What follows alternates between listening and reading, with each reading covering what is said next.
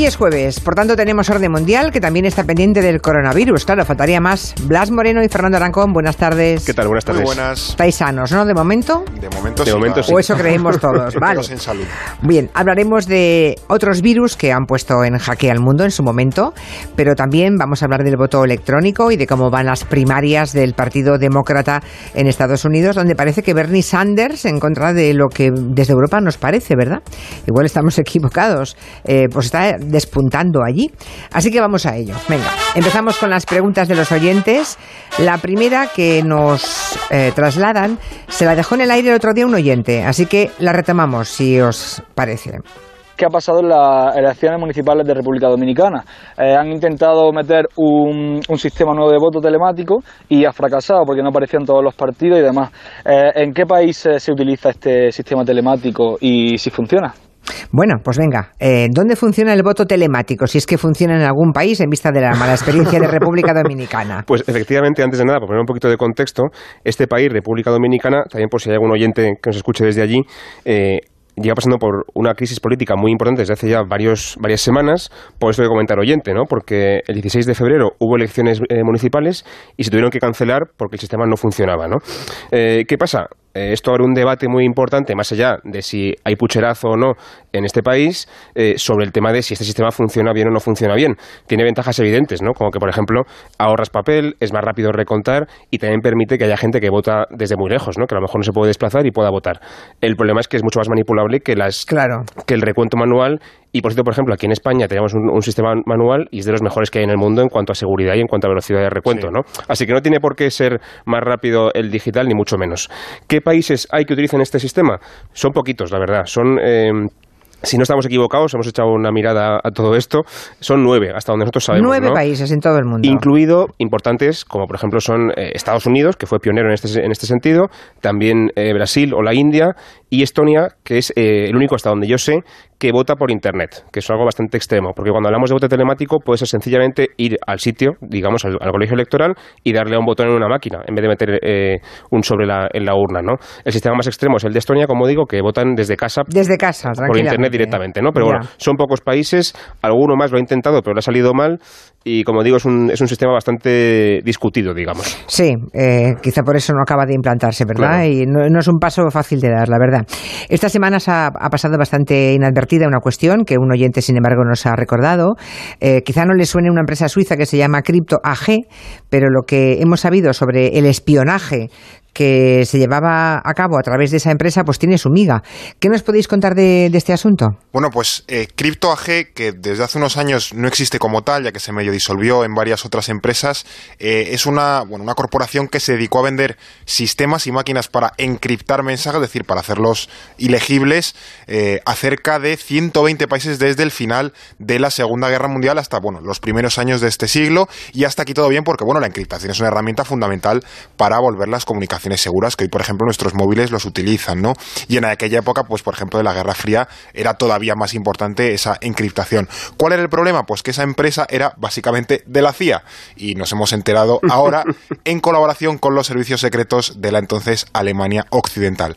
Ha sido que básicamente lo que bueno ha salido a la luz es que Estados Unidos y Alemania supieron durante décadas desencriptar pues bueno buena parte de esas eh, comunicaciones para enterarse de que estaban hablando todos esos países que utilizaban, insisto, 120 llegaron a comprar esas máquinas de cripto AG, incluyendo aliados y también enemigos, ya que las eh, cifras que se barajan es que alrededor del 40% de esas comunicaciones que se movían podían ser leídas por los estadounidenses y los alemanes y esto evidentemente tiene un componente geopolítico brutal, ¿no? Por ejemplo, el Washington Post eh, cuenta que las comunicaciones de Irán durante la crisis de los rehenes en la embajada del 79, cuando la revolución iraní, eso Estados Unidos lo sabía, las podía leer. También que Estados Unidos le pasó al Reino Unido comunicaciones de los argentinos durante la guerra de las Malvinas y así un montón de ejemplos, es decir, que Estados Unidos básicamente podía leer toda la historia secreta del mundo durante la segunda mitad del, del siglo XX, ¿no? Los alemanes luego se bajaron del carro en 1990, pero la empresa, pues bueno, acabó perteneciendo a la CIA hasta 2018 cuando vendió todos esos activos, así que bueno, la empresa ya se ha disuelto y el y el eh, bueno, el episodio ha quedado ya enterrado, pero bueno, ahí está la historia. Y además eh, hasta hace apenas dos años. ¿eh? Bueno, última pregunta de los oyentes. Esta nos la ha mandado Andrés a través de un correo. Pregunta qué es un estado tapón. Curioso esto. ¿Hay estados tapón? los hay, los hay. Y además hace mucho tiempo. Eh, esto es una cosa un poco técnica, pero creo que si lo explicamos bien, seguro que los oyentes lo entienden. Estado tapón o también estado colchón es un concepto que se refiere a un país eh, menos importante, digamos, que está situado geográficamente entre dos potencias grandes que están, digamos, a ambos lados, ¿no? Eh, de manera que esos países que son hostiles entre ellos, esas potencias que son hostiles entre ellas, no se enfrentan porque tienen a un país pequeñito en medio, digamos que impide que esos países se enfrenten. Un ejemplo muy claro histórico es Bélgica, que durante siglos estuvo entre Francia y Alemania, impidiendo, entre comillas, ahora, ahora vamos a eso, que se enfrentaran, ¿no? También tenemos el ejemplo de Polonia, por ejemplo, paradigmático en la Segunda Guerra Mundial, ¿no? Entre la URSS y la Alemania nazi. O también, por ejemplo, Afganistán en el siglo XVIII y XIX, entre el imperio ruso que venía del norte, de esa central, y el imperio británico que subía de la India, digamos. ¿no? El problema con estos estados tapón es que, eh, en contra de lo que dice la teoría, al final lo que suele pasar es que las potencias se enfrentan. A veces salen. Eh, y, se enfrentan precisamente en el, territorio de esos estados tapón. ¿no? Ahí me las den todas, ¿no? Son, son, los que salen peor parados de esta, de esta historia. Y eso ha pasado pues, en Polonia, en Afganistán y en Bélgica, desde luego. O sea que sería, podremos llamarle estado tapón o o estado en según qué momentos chivos expiatorios. Exacto, sí, estado saco de boxeo, sí. Ahí montamos la trinchera, ¿no? Qué tremendo. Pues esos son los estados tapones, esto es interesante. Eh, vamos con el tema del coronavirus, que desde luego es el tema del momento, ¿no? Porque es un reto importante a, nivel mundial. Por eso queremos repasar, para ver qué ha pasado en otros momentos de la historia, otros virus, otras enfermedades, que, bueno, igual que ahora dicen, el coronavirus llama a nuestra puerta. Pues lo mismo dijeron hace no mucho tiempo de otras enfermedades, ¿no? ¿Qué, qué grandes pandemias, qué grandes epidemias hemos vivido estos últimos años. A ver si hacemos un repaso. Pues mira, esto preparando la sección se nos ha ocurrido y hemos dicho, pero si esto en el Gelo lo han tenido que repasar sí o sí con la cantidad de años que lleva el programa y la, cantidad de actualidad que acabáis repasando, ¿no? Así que nos hemos ido a los archivos de Gelo para ver si está prácticamente todo, para hacer una hemeroteca y donde tú ya lo has tratado. Ahora nos vamos a ir al 3 de septiembre del año 2014 hace seis años. A ver si te acuerdas de esto. A ver, el ébola, eh, eso sí lo sabemos todos, es una enfermedad infecciosa, que es altamente contagiosa, es grave. Fue identificada por primera vez en el año 76, o sea, no hace tanto. Fue en el Zaire lo que es actualmente la República Democrática del Congo, y eh, fue identificada pues a orillas del río Ébola, ¿eh? De ahí que pues se bautizara de esa forma el virus. Bien, desde entonces se han producido en, en, África Central, pues diferentes brotes, ¿no? Periódicamente algún brote.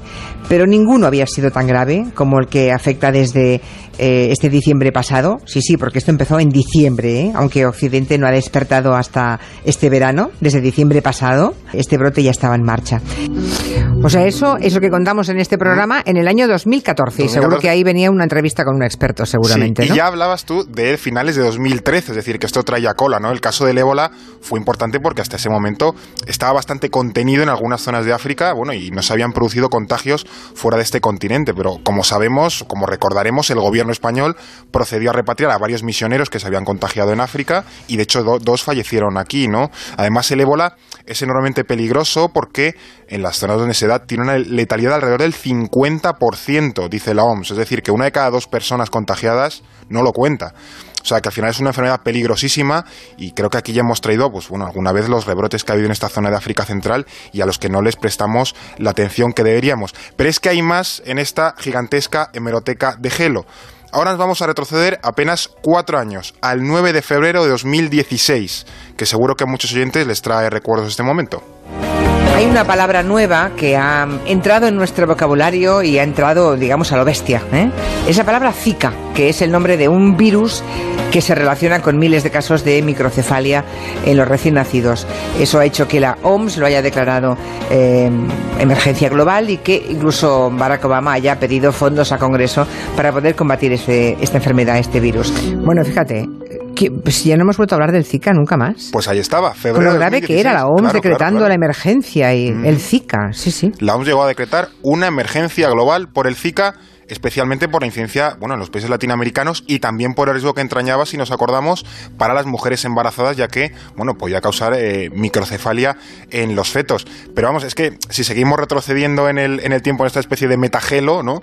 Eh, nos encontramos con grandes éxitos de las enfermedades como el virus H1N1, conocido popularmente como gripe A, y que tuvo su apogeo entre 2009 y 2010, o el H5N1, que también fue la gripe aviar, que pegó bastante fuerte entre 2004 y 2006. Claro, no hace tanto, ¿no? Así que otra cosa, no, pero epidemias y pandemias hemos tenido cada dos por tres en, nuestro mundo. Sí, esa última del 2016, ¿eh? lo del Zika, ¿eh? es verdad. Mm. Bueno, es evidente que el reto ahora está en que sean capaces las autoridades de controlar este virus, ¿no? Evitar que se acaben contagiando millones y millones de personas, ¿no? Dada que su capacidad de contagio es muy alta.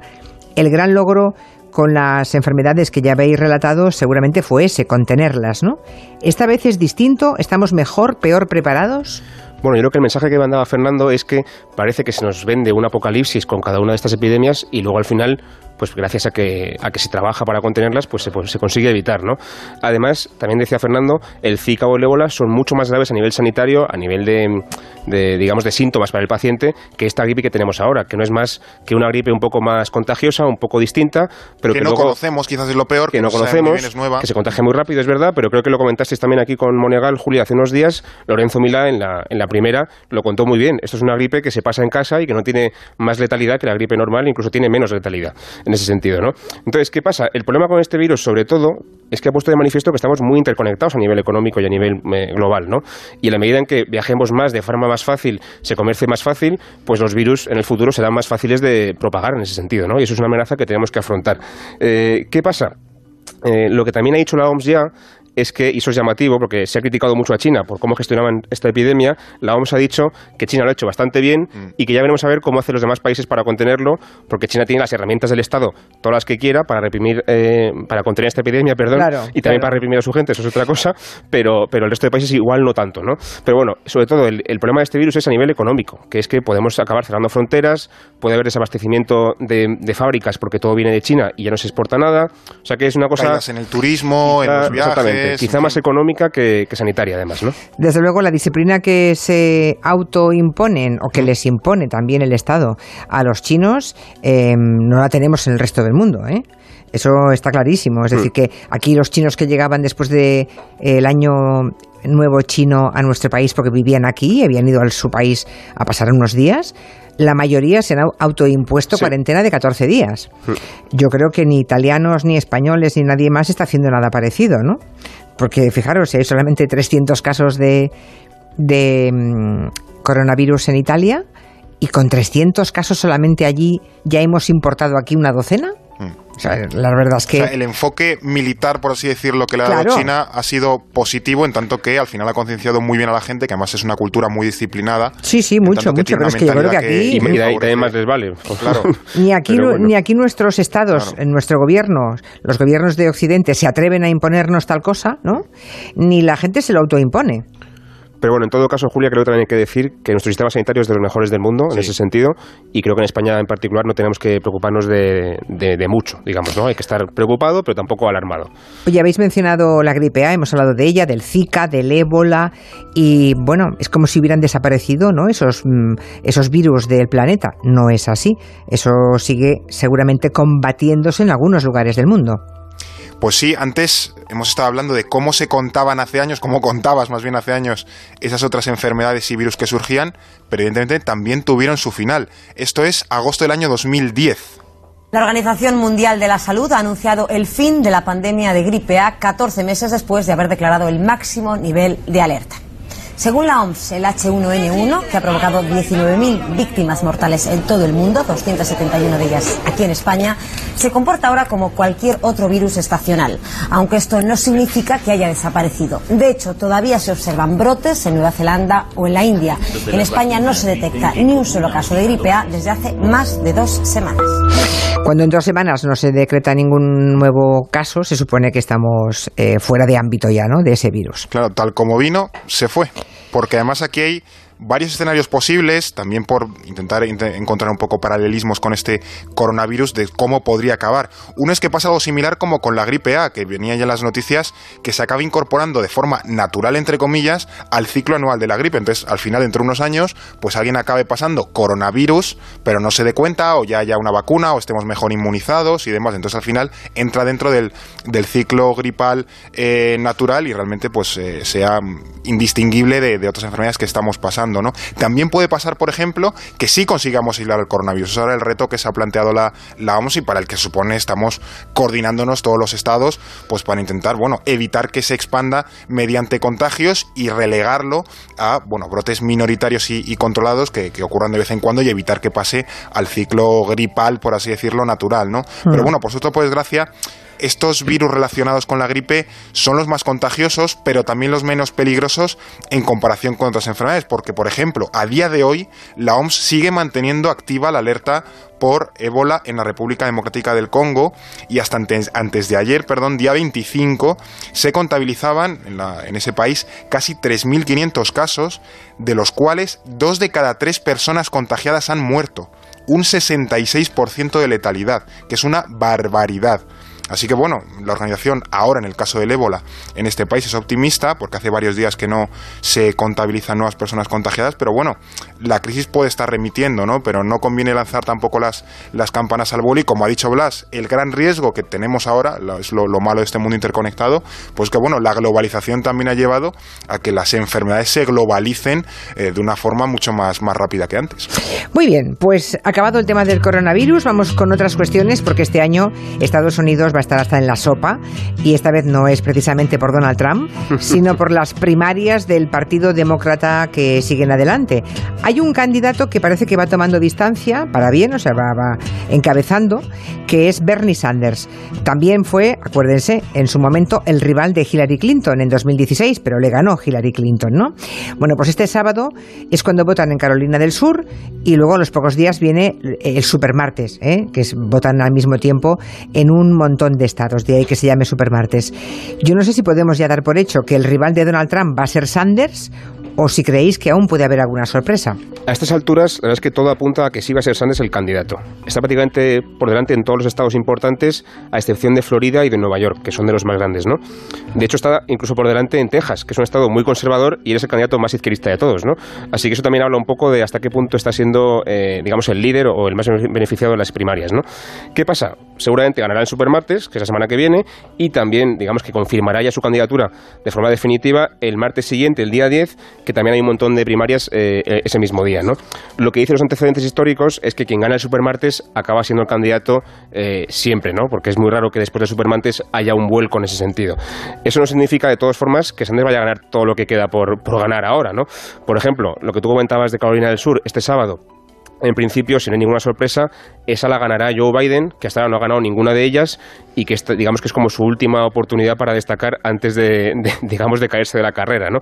Pero bueno, en fin, si no hay ninguna sorpresa, en principio Sanders antes de un mes eh, será confirmado de forma extraoficial como el candidato y después ya en la convención demócrata será confirmado oficialmente como, como candidato, ¿no? Luego habrá que ver si es capaz de ganarle a Trump ese es el otro debate que hay, si es el más idóneo o no para, para, digamos, enfrentarse a Trump en noviembre, porque la verdad es que las encuestas les dan bastante empatados en todo el país. No hay nada seguro. A Bernie Sanders. Sanders contra Trump. Sanders contra Trump. No hay nada... Es curioso porque visto, visto desde aquí no parece el mejor candidato, ¿no? No es que una persona por el hecho de ser tan mayor uh, no pueda ser candidato a presidir un país, ¿no? Eh, faltaría bueno, más. Trump es, eh, es, un poquito más joven, pero tampoco es que... Y Biden tiene una edad similar. Sí, son todos muy mayores en realidad. Joe setenta y pico, sí, sí, ochenta y pocos. Sí. Claro, pero es que ochenta, ochenta y pocos tiene. 80 y... ¿Tres puede ser Sanders? Y luego, de hecho, tiene un problema que es que él tuvo un infarto años, hace unos meses. ¿verdad? Que tuvo son un infarto, muchos años eh, y entonces y se niega a presentar sus eh, digamos su, su, historial médico entonces hay mucha preocupación con que este señor tan mayor que tuvo un infarto hace hace poco tiempo pues llegue a la presidencia y no pueda ejercerla ¿no? y ahí está la carta de a ver quién llevaría hipotéticamente de vicepresidente que sería pues bueno que en las el que heredaría claro, y el que heredaría ese, ese, ese cargo si al señor Sanders le pasase algo hipotéticamente 78 años tiene Bernie Sanders lo hemos buscado ahora mismo 78 bueno sigue siendo una persona de, de mucha edad para tener esa enorme responsabilidad. cuatro años de mandato. Claro. Bueno, cuatro, y si son ocho ya ni te cuento, claro. Sí, sí. Bueno, pues uh, ya veremos, veremos qué ocurre con Bernie Sanders. Lo seguiremos muy de cerca, sí. Um, hace unas semanas hablamos de que estaban también aumentando los enfrentamientos entre los hindúes y los musulmanes en la India, y quizá haya que comentar las barbaridades que estos días están pasando en ese país, ¿no? Hay enfrentamientos que han dejado 30 muertos, un montón de heridos, eh, se han atacado mezquitas, hay muchos indios musulmanes que han recibido palizas. No sé qué está ocurriendo en la India. Pues algo muy peligroso, la verdad. Eh, doy un poco de contexto, creo que alguna vez lo hemos contado aquí, pero bueno, habrá oyentes que no, no estén habituados al jueves. A finales del año pasado, el Parlamento de India, pues bueno, aprobó una nueva ley de ciudadanía donde se especifica que, bueno, se permitirá el, el asilo de personas de países circundantes, tipo Afganistán, Pakistán o Bangladesh, siempre y cuando no sean musulmanes. Es decir, pueden ser de otras confesiones religiosas o de otros grupos étnicos, pero no musulmanes. Y esta no es una medida aislada, sino que va en consonancia con una tendencia cada vez más acusada del, BJP, el partido del gobierno, bueno, hacer de la India básicamente un lugar solo para hindúes, ya que los musulmanes son cerca de un 15% de la población, que en un estado como India, de más de mil millones de personas, es bastante gente, ¿no? Que a veces nos olvidamos que también hay, hay líderes nacional populistas fuera del, del mundo occidental. Y a raíz de esto, los musulmanes indios se vienen manifestando desde entonces y la reacción de los nacionalistas indios más radicales, pues ha sido precisamente la de eh, liarse a palos con ellos. Y esto además ha coincidido, estos sucesos, en el espacio y en el tiempo, con la visita de Donald Trump a India, porque, eh, bueno, aunque en su país, eh, en India, se estuviesen liando a palos con los musulmanes, así recibía el primer ministro de India, Narendra Modi, al presidente estadounidense. My friend, India's friend, the President of the United States of America, Mr. Donald Trump. हम सब खड़े होकर के नमस्ते Trump Namaste Trump. Namaste Trump. Y No. Trump encantado, claro. Abrazos, la mano, que India son todos amigos, inversión. Ningún problema. Nada, todo estupendo, todo, Todo estupendo. bien. Por Bueno. eso están en India. Pues nada, y para acabar muy rápidamente, creo que ah, se va a hacer una firma de paz o algo parecido, ¿no? Eh, entre Afganistán y eh, Estados Unidos. Bueno, entre los talibanes de Afganistán y Estados Unidos, que recordemos fueron viejos colaboradores en el siglo pasado, ¿no? Esa es la clave, entre talibanes y Estados Unidos, porque el gobierno afgano ni está ni se espera, como decía aquel, ¿no? Ese es el problema que hay. Si Estados Unidos se va de Afganistán, que es la guerra más larga que ha librado en su historia, que lleva por 19 años, que esto empezó en el 11S, acordémonos, lo que va a hacer va a ser retirar sus tropas poco a poco, tiene como 12.000 tropas allí, las va a ir retirando a partir del próximo año, pero básicamente digamos que le va a dejar al país en manos de los talibanes, porque el gobierno afgano no ha participado en las negociaciones y no tiene capacidad militar o política de defenderse. Entonces, bueno, es verdad que Trump conseguiría una victoria política muy importante en este año electoral, pero también es verdad que Afganistán se quedaría totalmente desamparada en ese sentido, para bien y para mal, ¿no? Para que se gobiernen solos, pero... Para pero que la devoren. Con los talibanes. A ver en qué fin, pasaría, sí. Yo no sé qué pueden esperar los afganos de ese acuerdo de, de Donald Trump con los talibanes, pero desde luego tengo claro lo que van a ganar las mujeres afganas. Mm. Nada. Con los talibanes. Bueno. Hasta aquí el tiempo de Orden Mundial. Si quieren preguntarles cualquier cosa, recuerden que pueden hacerlo o con un correo directamente a contacto arroba elordenmundial.com o en las redes sociales de este programa o dejándonos un mensaje en nuestro WhatsApp 638-442-081. Pues hasta el jueves que viene. Buena tarde. Hasta la próxima. Adiós, adiós, adiós. Les hablamos del nuevo servicio Guardián. Sí, son muchas las personas que quieren saber cómo Securitas Direct puede protegerte también cuando estás fuera de casa. Si tú también quieres que el equipo de profesionales de Securitas Direct te proteja, estés donde estés, a través de Guardián es muy fácil, solo tienes que llamar al 945 45 45. Recuerda, Securitas Direct 945 45 45. Parece que una aeronave se ha estrellado en el Mediterráneo frente a un hotel, el Hotel Galúa, que está a un kilómetro de la costa de San Javier, en, Murcia, hablamos de Murcia. Y de momento no tenemos noticias de si hay o no víctimas mortales ni las causas de este accidente. Lo que sí sabemos es que es el tercero, en siete meses solamente, y que ocurren más o menos en esa misma zona, ¿eh? en la costa de la región de Murcia. Hubo uno en agosto, también en La Manga, eh, con un avión de la patrulla Águila que cayó al mar. Entonces murió el comandante, eh, el piloto del aparato. Hubo un segundo accidente en, octubre en Santiago de la Ribera y vamos a ver qué ocurre con, esta aeronave que sabemos a esta hora que se ha caído y de la que desconocemos otros detalles. En Onda Cero, Julia en la Onda, con Julia.